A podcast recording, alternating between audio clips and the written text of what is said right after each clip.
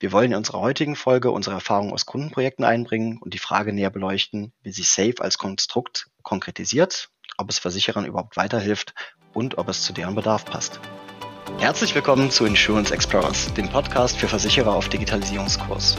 Tauchen Sie mit uns in die digitalen Möglichkeiten ein. Es erwarten Sie Tipps und Trends rund um IT, Prozesse und Transformation für agile Versicherungsunternehmen herzlich willkommen von meiner Seite. Ich bin Andreas Esser und äh, einige von Ihnen kennen mich vielleicht noch aus einem vormaligen Podcast, den wir vor zwei Jahren zu dem Thema Was macht Safe eigentlich so magisch ähm, äh, produziert haben.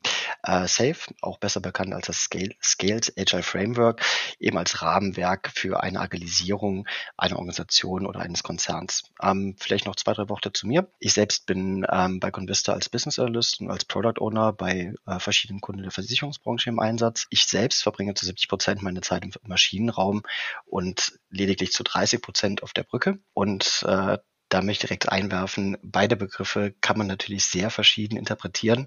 Und um den Komplexitätsgrad an einer späteren Stelle dann noch zu erhöhen, werde ich zusätzlich im Rahmen von Safe noch den Begriff der Flotte einführen. Im damaligen Podcast, das ist vielleicht noch ganz interessant als Vorbedingung äh, für heute, hatte ich meinen mentalen Wandel vom agilen Saulus zum agilen Paulus dargestellt. Und ob ich mich wieder zurückverwandelt habe, das werden wir am Ende dieses Podcasts feststellen. Was wir heute vorhaben, wir wollen Ihnen heute unsere Erfahrung aus Kundenprojekten ähm, darstellen und die Frage näher beleuchten, wie sich denn Safe als Konstrukt eigentlich konkretisiert und ob es unseren Kundinnen und Kunden überhaupt weiterhilft und ob es zu deren Bedarf passt. Und in diesem Zusammenhang habe ich mir mit Robert Schnittger für heute eine kritische Stimme eingeladen. Roberts Thema äh, bzw. Themen bei der Convista sind die Strategie- und Transformationsberatung.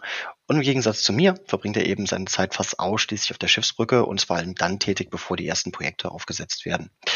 Ja, und um bei den biblischen Vergleichen zu bleiben, also Robert wird heute die Rolle des ungläubigen Thomas annehmen. Und von daher direkt meine erste Frage an Robert, beziehungsweise meine Fragen. Robert, wie ist denn deine Wahrnehmung von Safe? Ähm, du kennst ja das Agile Manifest. Empfindest du das Safe-Konstrukt, so wie du es äh, wie du es erlebst und dargestellt bekommst, denn überhaupt als agil?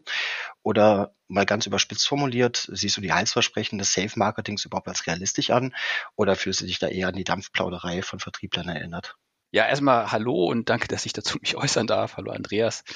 Hallo, äh, liebe Zuhörer. Ich bin, ich bin da immer ein bisschen hin und her gerissen mit dem, mit dem agilen Manifest und mit agilen äh, Entwicklungsmethoden, ähm, zumal ich äh, inzwischen auch sehr viel Beratung auf der Business-Seite mache. Ähm, und nach meinem Verständnis, wie gesagt, ich bin kein Experte, die Agilität natürlich sehr stark aus der Softwareentwicklung geboren wurde. Und ähm, da ergibt sich für mich schon so ein bisschen so ein Punkt, ähm, wie weit sich so agile Methoden, Denkweisen einfach auch auf so ein gesamtes Unternehmen ausbreiten lassen und vor allem eben auch auf die fachliche Seite oder auf andere Steuerungsmechanismen. Und ich finde das agile Manifest grundsätzlich von der Wertigkeit oder von der Schwerpunktsetzung, dass man bestimmte Dinge mehr betrachtet als vielleicht so die ursprünglichen Formalismen des Wasserfallsmodells durchaus, durchaus für, für modern und auch immer, für immer wichtiger werdend, ähm, weil man sich sonst einfach äh, ja, überfordert mit irgendwelchen Strukturen und Mechanismen. Auf der anderen Seite das Safe Framework eigentlich aber auch als etwas gesehen habe, dass es eben nicht ganz so frei ist, es ist nicht, nicht ganz so strukturlos daherkommt, ähm, nur mit so Leitplanken, sondern durchaus versucht, ähm, die immer komplexer werdende Welt ähm, mit einem Minimum an Strukturen, auch wenn sie vielleicht bisschen andere Strukturen sind als Wasserfall. Ähm, dennoch sind es halt Strukturen. Das ist halt schon ein Framework mit vielen Rollen, mit vielen Pro Prozessen und Gremien und ähm, ja, ähm, durchaus Verknüpfung zwischen diesen einzelnen äh, Bausteinen, wo ich sagen würde, das ist jetzt nicht mehr strukturlos, was da passiert. Und ähm, so ist mein Verständnis von Agil damals mal gewesen. Ähm, weniger Strukturen, ähm, mehr Eigenverantwortung, ähm, hohe Eigenverantwortung von des einzelnen Menschen hohen, hohen Fähigkeiten und breiten Fähigkeiten.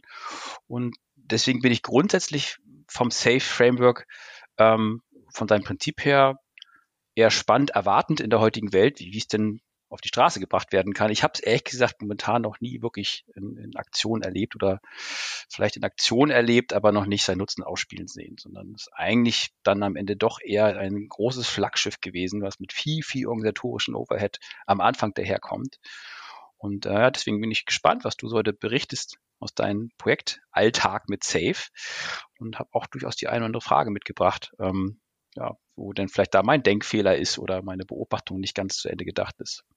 Ja, das ist ganz interessant, dass du das ansprichst. Also einen Zahn äh, kann ich da direkt schon mal ziehen. Ähm, der organisatorische Overhead wird nicht nur beim, äh, bei Beginn der Implementierung von Safe eine Rolle spielen. Das wird einen durch die gesamte Safe-Zeit begleiten. Und ich glaube auch immer mehr, dass es nicht anders möglich ist.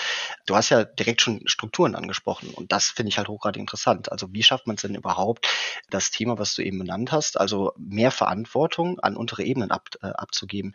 Wie schafft man es denn überhaupt, das zu realisieren? Das kann ja nicht einfach in der Form passieren, dass man einfach mal ein, paar Workshops hat und sagt so, ihr seid jetzt ähm, agile Leader und ihr entscheidet selbst. Gerade wenn man, ähm, wenn man Menschen hat, die schon sehr lange in einer Organisation, also beim, äh, bei, einer, bei einem Versicherer im Einsatz, ähm, im Einsatz sind, beziehungsweise dort tätig sind, diese Menschen sind ja Strukturen gewohnt und die sind ja gewohnt, in Hierarchien zu denken. Und das überhaupt aufgebrochen zu bekommen. Das erfordert meiner Meinung nach eben auch wieder bestimmte Strukturen, an denen sich die Menschen entlanghangeln können. Was ich halt ganz spannend finde beim, beim Thema Strukturen aufbrechen, das findet ja nicht nur auf, auf, ähm, auf Ebene der, der Mitarbeitenden statt, ähm, nicht einfach nur auf Ebene der Führungskräfte. Ähm, es geht ja einmal quer durchs Unternehmen ein spannendes Beispiel, was ich äh, mitgebracht habe, das vor, das ich vor zwei Tagen mitbekommen habe. Es gab tatsächlich einen Workshop mit dem IT-Vorstand des Kunden, bei dem, äh, des Versicherungskunden, bei dem ich gerade im Einsatz bin.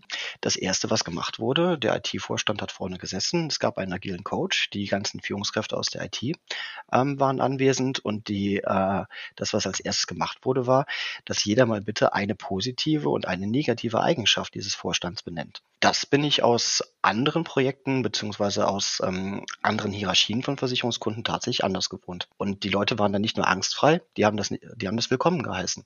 Und das ist ein kompletter kultureller Wandel, der, der in diesem, der mhm. bei diesem Versicherungskunden stattgefunden hat. Und das ist halt ein ganz, ganz elementarer Punkt, wenn man halt ähm, ein Unternehmen agilisieren möchte naja, sofern das dann überhaupt in der Form wirklich möglich ist, ähm, da bin ich dann wieder mehr Saulus als Paulus, ist das eben eine ganz wichtige Vorbedingung, dass die, dass die Menschen eben auch in der Lage sind, auf Augenhöhe zu kommunizieren. Ja, also wenn man sich mal so in der heutigen Versicherungslandschaft, äh, Projektlandschaft umschaut, also meine Erfahrung, Wahrnehmung, dass es ähm, zunehmend oder eigentlich schon nicht zunehmend dauerhaft gleichbleibend ähm, so, so ein Mitanforderung ist für größere, komplexe Vorhaben. Also Agilisierung oder agil Vorgehen wird äh, häufig mit auf die Agenda geschrieben, für, auf die großen Roadmaps, auf die, wenn es um Legacy-Ablösung geht oder Softwareauswahlprozesse, durchaus auch, aber auch schon in fachlichen Themen wie ESG, ähm, das jetzt auch natürlich eben sehr stark große, große Auswirkungen frühzeitig zu antizipieren mit sich bringt ähm, und eben nicht nur auf die IT, sondern eben auch zunehmend natürlich auf Prozesse und Organisationen der Nutzen, den man mit diesem Agil und Safe ist dann ja quasi ein, nur ein, ein Produkt, um, um äh, ein Produktname zum Thema, wir wollen agiler werden, ist letzten Endes doch der Nutzen, den man sich wünscht, dieses in, in kürzeren Zeitabständen äh, mehr Ergebnisse zu erzeugen, ähm, weniger Zeit damit zu verschwenden, in Anführungsstrichen, ähm, sich, sich lang und ausgiebig in Vorstudien oder Analysen äh, zu beschäftigen. Das ist das, was mir so entgegenschlägt, so von, von der, und dass das den, den Empfänger oder sag ich mal, die, die Menschen, mit denen ich zu tun habe, dann auch als ersten Nutzen kommunizieren. Da geht es nicht um den kulturellen Wandel oder um, um äh, jetzt die Zusammenarbeit als solches ähm, anders zu strukturieren. Es geht da ganz klar um die klassischen drei Projektmanagement-Kriterien, höhere Qualität in kürzerer Zeit mit weniger Aufwand. So, das ist, das ist das, was immer noch existiert. Und das ist auch immer noch sehr vorherrschend, gerade von einer Top-Down-Sicht betrachtet, ja. Und da kommt es ja auch nicht her. Also diese Agilisierung kommt jetzt äh, bedingt aus einer eher äh, ja, sehr hierarchisch geprägten Welt, sondern das kommt eben aus der Softwareentwicklung. Das ist ein Softwareentwicklungsmanifest, was mal entstanden ist und auch in eher kleineren Gruppen ähm, entstanden ist und ähm, hat so seinen Weg gefunden von seinen Grundprinzipien und vom Nutzen, der damit ausgestrahlt werden soll, den natürlich äh, omnipräsent für alle größeren Projekte auch existiert das, was ich mich nur frage, ist, ähm, passt das eben zusammen? Je komplexer ein Thema wird, je mehr Abhängigkeiten ich habe, die ich frühzeitig idealerweise erkenne, um eben daraufhin auch Planung und Steuerung besser treiben zu können. Ähm, da fehlen mir die Werkzeuge und Mittel aus dem Agilen. Aber im Agilen kriege ich immer nur mit, da ist irgendein Product Owner, der weiß alles. Es gibt ein Scrum, also wenn ich mal auf das Scrum-Thema verweise, und das ist wieder ein anderes Thema, aber trotzdem ist das immer sehr, sehr, auch sehr präsent. Es gibt so den omnipräsenten Product Owner, der, der weiß alles und bestimmt alles und sagt alles. Und ähm, da gibt es halt eine Menge an sehr fähigen Spezialisten mit einer hohen Eigeninitiative und Verantwortung, die eben dann die definierten Ziele erreichen. Ähm, als Team, als eingeschworenes Team. So, vielleicht noch ein Scrum Master, der bei den einen oder anderen Dingen unterstützt in, im Vorgehen.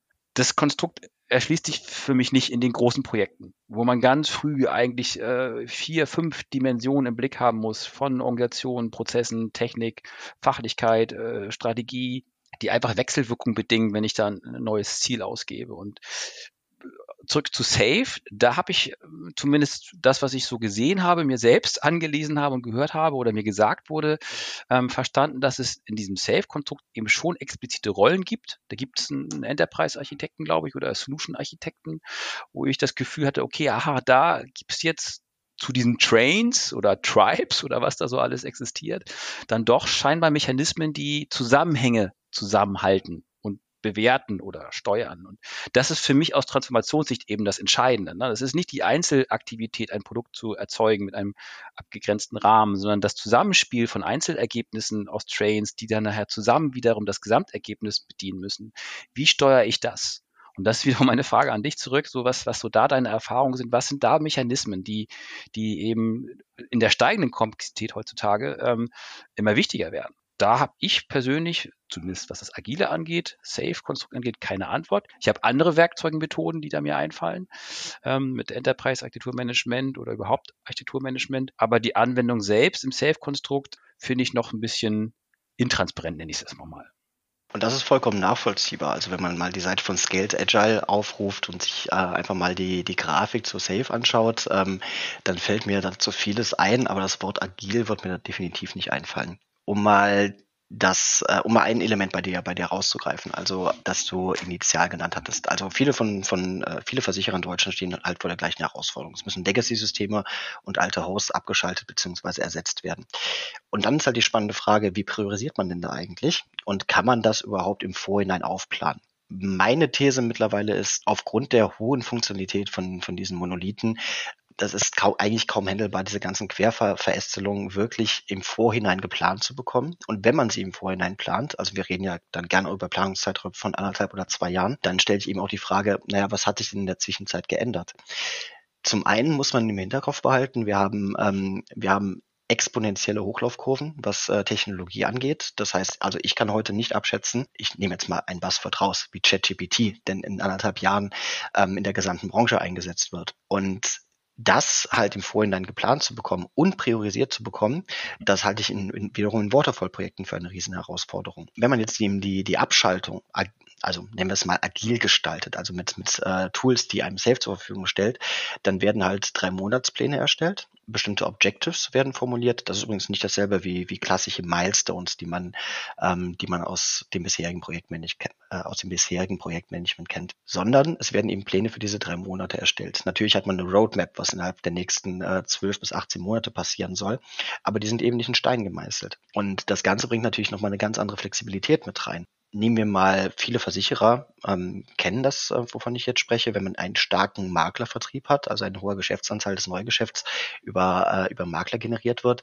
Diese Maklerverbünde haben mittlerweile auch ganz andere Ansprüche. Zum Beispiel habe ich mitbekommen, es gibt Maklerverbünde, die ganz klar sagen, die setzen halt eine Zeitleiste an und bis dahin wollen die papierlos arbeiten, ansonsten wird da kein Geschäft mehr reingetragen. So und hat man jetzt einen, einen zwei Jahre lang an der Abschaltung von seinem Bestandsführungssystem konzipiert und hat genau diesen Punkt halt aufgrund mangelnder Priorität oder mangelnder Marktbedürfnisse oder falscher Identifikation von Marktbedürfnissen halt einfach nicht auf dem Schirm gehabt. Was passiert denn dann? Also ich will jetzt ungern deine mhm. Frage mit einer Gegenfrage beantworten, aber das ist halt für mich an, an der Stelle halt ein elementarer Bestandteil dieses Frameworks, dass man eine gewisse Art von Flexibilität mit drin hat und dann Pläne ändern kann. Deine Frage eben zu, zu den Architekten, die oben drüber schweben. Dass diese Menschen sind ja auch nicht in der Lage, die, die Zukunft vorherzusagen. Also eine Kristallkugel hat keiner von uns auf, auf dem Schreibtisch stehen. Und wie sollen, wie soll dieser Komplexitätsgrad inklusive veränderter Marktbedingungen und dazu noch Hochlaufkurven bei Technologie denn, denn vernünftig gemanagt werden. Und für mich funktioniert das nur dann, wenn wir Informationen haben, die zwischen äh, den Ebenen, sagen wir, ich mache jetzt mal konkret, zwischen mir als Product Owner und den Architektinnen und Architekten, wenn diese Informationen oszillieren. Das kann man über Statusberichte im, äh, im klassischen Projektmanagement abwickeln. Der Impact ist aber relativ gering. Und ich kann selber aus meiner eigenen Erfahrung sagen, also wir hatten gerade vor einer Woche ein PI-Planning gehabt. Also für diejenigen unter Ihnen, die das nicht kennen, ähm, das ist eben dieser Drei-Monats-Zyklus, von dem ich eben gesprochen habe, dass die Maßnahmen, die IT-Maßnahmen für die nächsten drei Monate aufgeplant werden. Und ich bin Mittwoch mit meinen Plänen reingegangen. Die wurden alle aufgrund einer veränderten Priorisierung abgelehnt. Und am nächsten Tag, was ich vorgestellt hatte, hat dann mit dem ursprünglichen Plan gar nichts mehr zu tun gehabt. Und das ist halt genau diese Flexibilität, die wir damit reingebracht haben. Und es war tatsächlich da ein Marktdatum. Ich kann da jetzt leider aufgrund ähm, der Kundenbeziehung nicht weiter ins Detail gehen, weil der Kunde sonst tatsächlich zu einfach zu identifizieren wäre. Also der Versicherer, bei dem ich tätig bin. Aber dieses Marktdatum hat eben alles geändert. Und da haben drei Teams, die in starke Abhängigkeiten zueinander haben, waren in der Lage, innerhalb von einem Tag umzuschwenken und ähm, ihre Pläne für die nächsten drei Monate zu ändern. Und da würde mich jetzt mal deine Einschätzung interessieren, Robert. Also wie würdest du denn solch so einer massiven Änderung begegnen? Es ändert sich ein Marktdatum. Nehmen wir einfach mal das Beispiel, was ich aufgemacht habe, mhm. dass auf einmal ein Maklervertrieb sich meldet und sagt, in, in einem Jahr habt ihr das alles digital, ansonsten schießen wir euch ab. Und dann hat man mhm. vielleicht 10, 15, 20 Millionen Euro Beitrag, Bruttobeitragsvolumen, die dieser Makler halt nicht mehr reinbringen würde. Was macht man denn da? Ich glaube, deswegen glaube ich ja, dass das, das äh, gar kein Widerspruch ist. Ne? Also dass das, was man vielleicht ähm, heute mit den Mechanismen, Mechanismen Architekturmanagement oder Big Picture oder Zielbild oder Solution Architekt, also diese ganzen ähm, übergreifenden Betrachtungsrollen, ähm, die existieren ja im, im Safe-Konstrukt halt auch. Und ich glaube eben, dass nur mein Verständnis gerade von einem, von einer übergreifenden Betrachtung ähm, zu dem, was im Safe übergreifend bedeutet, bei mir einfach nicht präsent ist. Ich habe in dieser Rolle noch nie gearbeitet als Safe-Architekt. Ähm, ich glaube, dass ein Architekt oder eine, eine übergreifende Rolle auch nicht den, die Entscheidung vorwegnimmt, also die Glaskugel und sagt, was passieren muss. Ähm, ich glaube, die entscheidende Rolle von diesen ähm, oder die entscheidende, Auf, entscheidende Aufgabe von diesen Rollen ist die Fähigkeit zu besitzen, relativ schnell Auswirkungen transparent zu machen was bedeutet es? Und das ist eine Kernkompetenz, egal wie man sie nennt, na, ob das jetzt Architekt ist oder Business Analyst oder keine Ahnung, äh, Product Owner. Also es muss einfach Menschen geben, die, die nicht in der Salamitaktik auf das Silo gucken, sondern sie müssen halt eben die, die Fähigkeit besitzen, aus den Informationen, die diese Trains oder äh, äh Teilprojekte im klassischen oder wie auch immer, Teile des Ganzen nach oben spülen, ähm, in Zusammenhang zu sehen und Zusammenhänge zu erkennen und die möglichst schnell zu einer Entscheidung vorzubereiten, um zu sagen, okay, das ist die Marktveränderung oder das ist die, die veränderte Rahmenbedingung erstmal generisch betrachtet, ne, ob das nun der Markt ist, der was verändert, weil ein Zieltermin äh, sich, sich verändert oder weil Ressourcen wegbrechen im Projekt oder weil Technik nicht so klappt, wie man sie es vorgesehen hat. Man muss halt schnell reagieren können. Diese, diese Agilität in der Reaktion, das ist das, was, glaube ich, eine gewisse, gewisse äh, Kompetenz erfordert. Und das eine ist, die äh, Reaktion dann auch ausführen zu können, also sich dann auch auf was anderes schnell einlassen zu können. Das andere ist aber, diese Reaktion erstmal zu erkennen. Also erstmal zu erkennen, was sich denn ändert. Ich glaube, deswegen äh, bei Safe ja auch durchaus eben diese, diese Rollen vorhanden, die dafür sorgen sollen, übergreifend, ob es im Gremium ist oder ob es dann, also über Statusbericht weiß ich nicht, ob das unbedingt klappt, ne, aber so in, da denke ich schon, dass mit einer gewissen Kompetenz eben in einem, in einem Gremium ähm, sowas auf den Tisch muss, ähm, nach definierten Kriterien, ja, also nicht irgendwie auf Meinungsbasis oder jeder erzählt mal, was für ihn am wichtigsten ist, sondern nach messbaren Kriterien dann Zustände ähm, transparent gemacht werden und sagen, okay, das sind jetzt die neuen Fakten auf dem Tisch und jetzt müssen wir uns entscheiden, gehen wir links rum oder rechts rum. Und das hat die Konsequenzen, wenn wir rechts rum gehen, das hat die Konsequenzen, wenn wir links rum gehen. Und dann trifft man eine Entscheidung explizit und sehr viel besser, ähm, als jetzt nur auf undokumentierter Meinung, ja, wenn wir wieder bei dem Dokumentationsthema sind. Was das agile Manifest ja auch im Übrigen nicht, nicht, äh, nicht äh, sagt, dass man gar nicht mehr dokumentieren soll. Das ist eine, eine Wertigkeit, die nach hinten gestellt wird, ne? dass man eben Verhandlung vor Dokumentation setzt. Wird manchmal auch aus meiner Sicht vielleicht ein bisschen ähm, überzogen transportiert. Das ne? kann ich also bestätigen. Weniger Dokumentation heißt gar keine Dokumentation, sondern lass uns einfach mal reden und machen.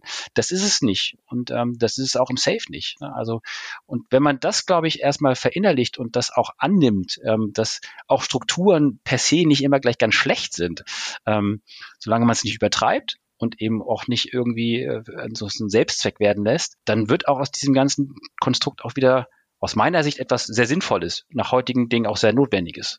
Ähm, ich gebe dir recht, die, die Reaktionsgeschwindigkeit in den alten Modellen und das Umschwenken auf einen neuen Kurs, das war in den alten Vorgehensweisen sicherlich durch dieses ja, sehr streng hierarchische Wasserfall äh, sehr viel schwieriger. Ja, das, ähm, da gab es dann auch zu viele Fürstentümer, die dann irgendwie dann, dann politisch wurden. Und das ist, glaube ich, in, dem, in diesem Konstrukt besser gelöst. So wenn man denn so weit ist, dass man dann alle an einem Tisch hat. Du hast eingangs das gerade gesagt. Ne? Die Voraussetzungen sind die Menschen, die das Ganze verinnerlicht haben und, und auch dem folgen. Sobald da eine kritische Masse von Alteingedienten dazwischen sitzen an neurologischen Stellen, dann kippt so ein Konstrukt halt einfach viel zu schnell. Ich würde es gar nicht an, an den Alteingedienten festmachen. Also die, die spannende Frage, also wir kommen jetzt langsam wirklich an den, an den Kern. Das freut mich ja, dass wir da überhaupt nochmal den Absprung, dass wir diesen Absprung auch noch hinbekommen. Denn äh, tatsächlich, du hast äh, zu, ähm, vor zehn Minuten ähm, ein paar Punkte genannt. Also man will ja, man will ja schneller werden, man will effizienter werden, man will Produkte schneller an die Rampe stellen.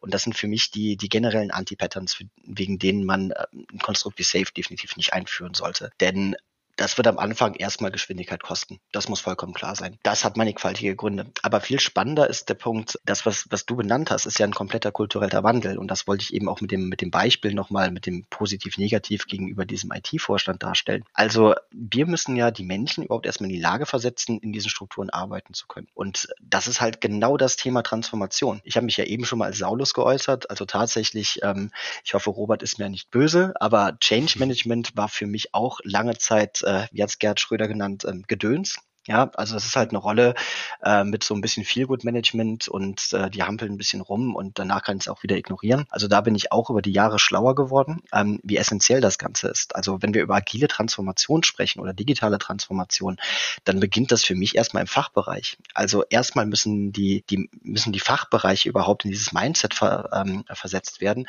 Also überhaupt mal diese in diese Gedankenwelt, dass sie jetzt tatsächlich mit der IT zusammenarbeiten. Also dass man von diesem ähm, Anforderer- und Erfüllermodell runterkommt kommt, da muss man sich eben auch sein, sein eigen, der, die Versicherung, der man tätig ist, auch wirklich genau anschauen. Also wie arbeiten wir denn heute überhaupt zusammen?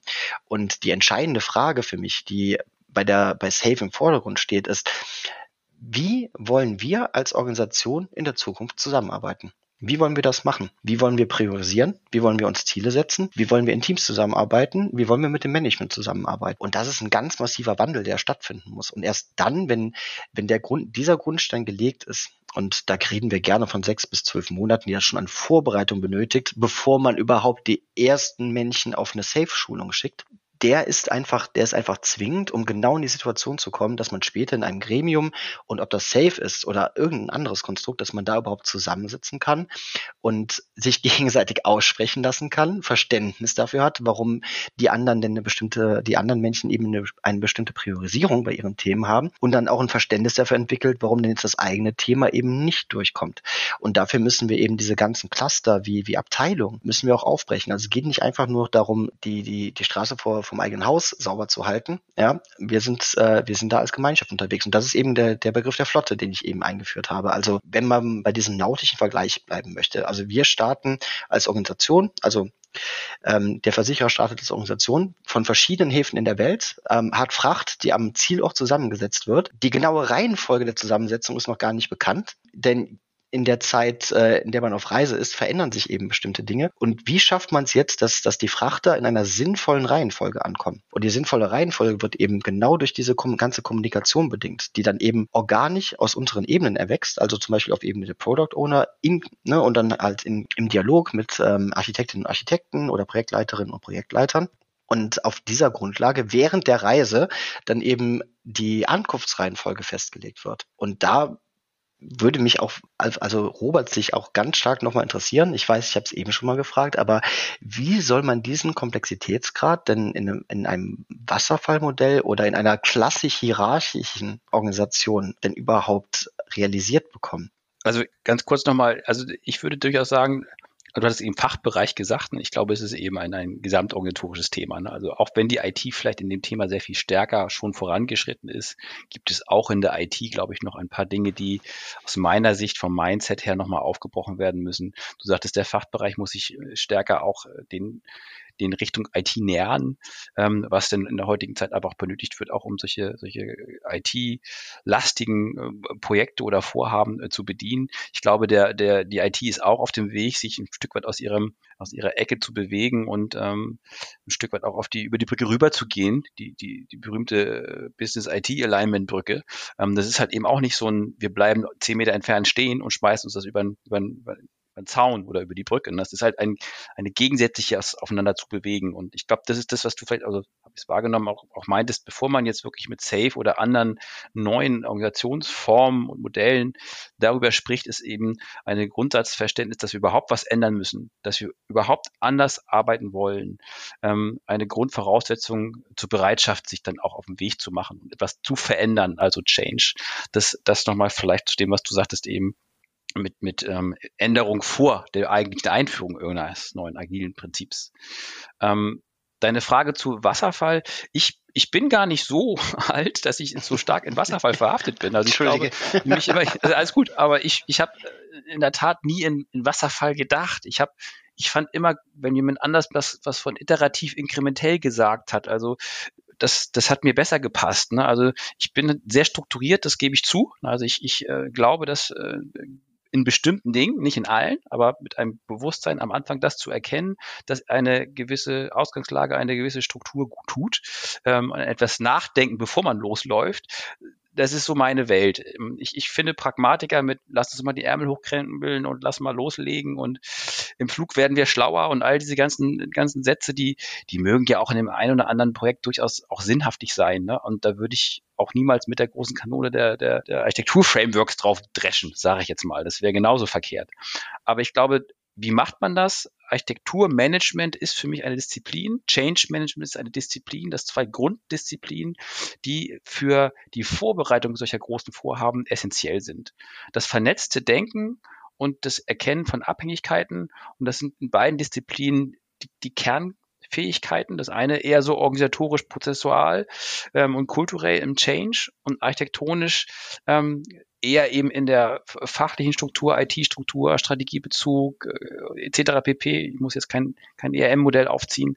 Ähm, das sind zwei Dinge, die sowohl im klassischen als auch im agilen aus meiner Sicht in einem gewissen Maße am Anfang stehen. So, um ein, ein, ein Zielbild zu entwickeln, um einen, einen ersten Rahmen, auf den alle zusteuern, den Hafen, das Bild, ich nehme es gerne auf, ne, den Hafen überhaupt erstmal zu bestimmen, wo wir hinwollen. Ne? Also Tom DeMarco sagte irgendwie mal so als, als lapidar irgendwie, wir haben keine Ahnung, wo wir hinwollen, aber wir kommen gut voran. das ist so ein klassischer Begriff, den, der, der kommt einem irgendwie häufig im Projekt vor. Ne? Alles rennt wie extrem motiviert, womöglich noch, ne? also nach drei Jahren meistens nicht mehr, ne? aber am Anfang extrem motiviert los, auch mit diesem agilen Prinzip Chaka, ne? Los geht's, ähm, aber ohne richtiges ohne richtigen Leuchtturm, ohne richtigen, richtigen Leitplanken, ohne richtigen Weg, ist die Gefahr halt relativ groß, dass man sich verzettelt und dann kommt Frust, dann verliert man Leute, dann macht man doch auch wenn fail fast oder was, wie das da heißt, ne? Also, das ist zwar schön dahergesagt, aber wenn du nur noch failst, dann, dann wird das Frust irgendwann. Und das existiert, wenn man kein Zielbild hat, wenn man nicht weiß, welchen Hafen ich ansteuere. Und klar, es ist auch okay, auf dem Hafen zuzusteuern und ein paar Kurven zu machen. Aber diese Kurven mache ich bitte unter nach einer guten Entscheidung auf meiner Brücke unter Berücksichtigung von meinen Spezialisten aus meinem Maschinenraum und sage, okay, ich habe mir alles angehört, wir machen jetzt mal einen Rechtsschlenker. Und alle stehen hinter der Entscheidung. Und nicht meinungsbasiert oder weil jemand laut gebrüllt hat irgendwie oder weil jemand oben aus Versehen nach links gelenkt hat. Ähm, das ist für mich, wie macht man das? Wie, wie, wie, wie beherrscht man das? Ähm, das sind die gleichen Mechanismen, wie sie vorher auch schon existiert haben.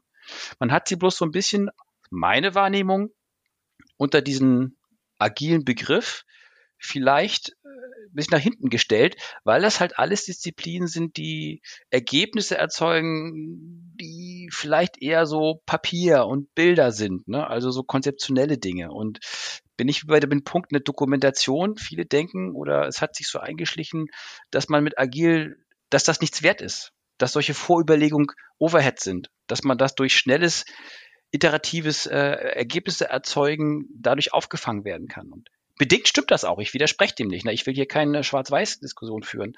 Aber ich glaube halt, man muss halt genau hinschauen, was ist das Minimum an Vorüberlegung, was man trotzdem machen sollte.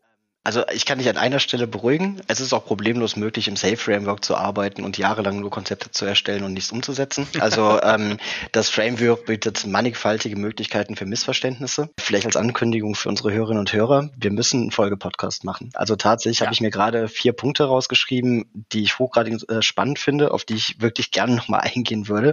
Aber ich glaube, das würde dann wirklich den, den, den heutigen Rahmen sprengen. Fail Fast, um da nochmal ein, zwei Worte zu, äh, zu, äh, dazu zu verlieren. Das ist tatsächlich eine Wertigkeit, die die Safe bzw. iteratives Vorgehen eben mit sich bringt. Fail Fast, also man muss die, die Begriffe Fail und Mistake voneinander trennen. Mir fehlt da auch eine gute deutsche Über Übersetzung.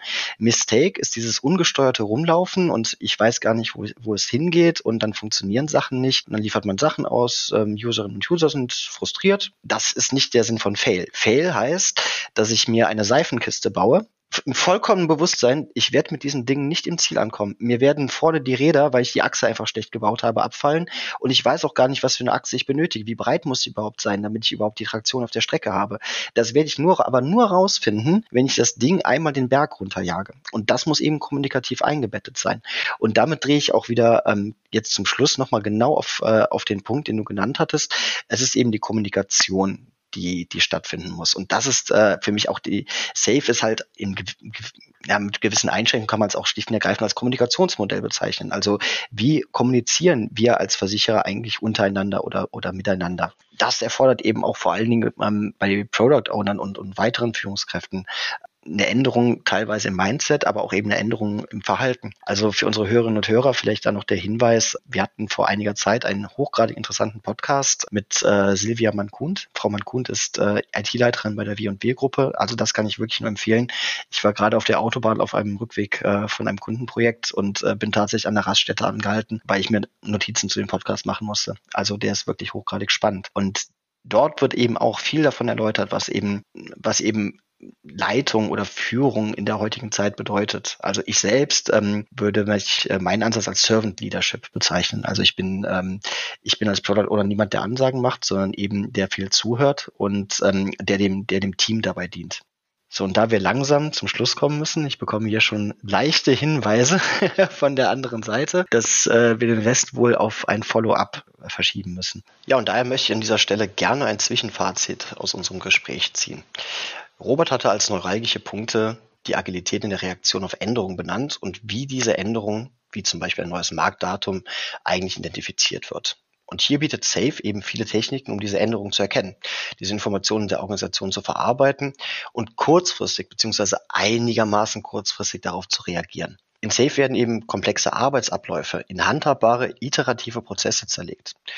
Und durch eine gemeinsame Umsetzungs- und Abhängigkeitsplanung in drei Monatszyklen ist es wesentlich transparenter abzuschätzen, welche Seiteneffekte eine kurzfristige Änderung dieser Pläne hat.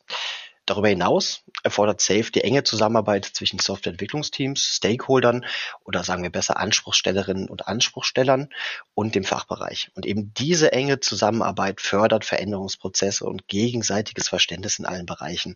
Und das ist genau das, was man gemeinhin als das Aufbrechen von Silos bezeichnet.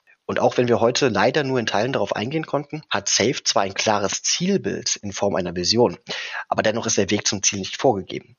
Robert hatte dies aktiv hinterfragt mit der Formulierung, ähm, müssen wir im Flug lernen. Und hier bietet Safe mit Fail Fast den Ansatz, kontrollierte Fehlstarts zu zünden, um aus diesen Fehlstarts wesentliche Erkenntnisse zu sammeln. Das Ganze hatte ich mit meinem Beispiel der Seifenkiste unterlegt. Und dieser Ansatz erfordert dann gegebenenfalls auch ein Umdenken in der Organisation, je nachdem, wie weit das eigene Unternehmen schon ist, da hierfür eine entsprechende Fehlerkultur vorherrschen muss.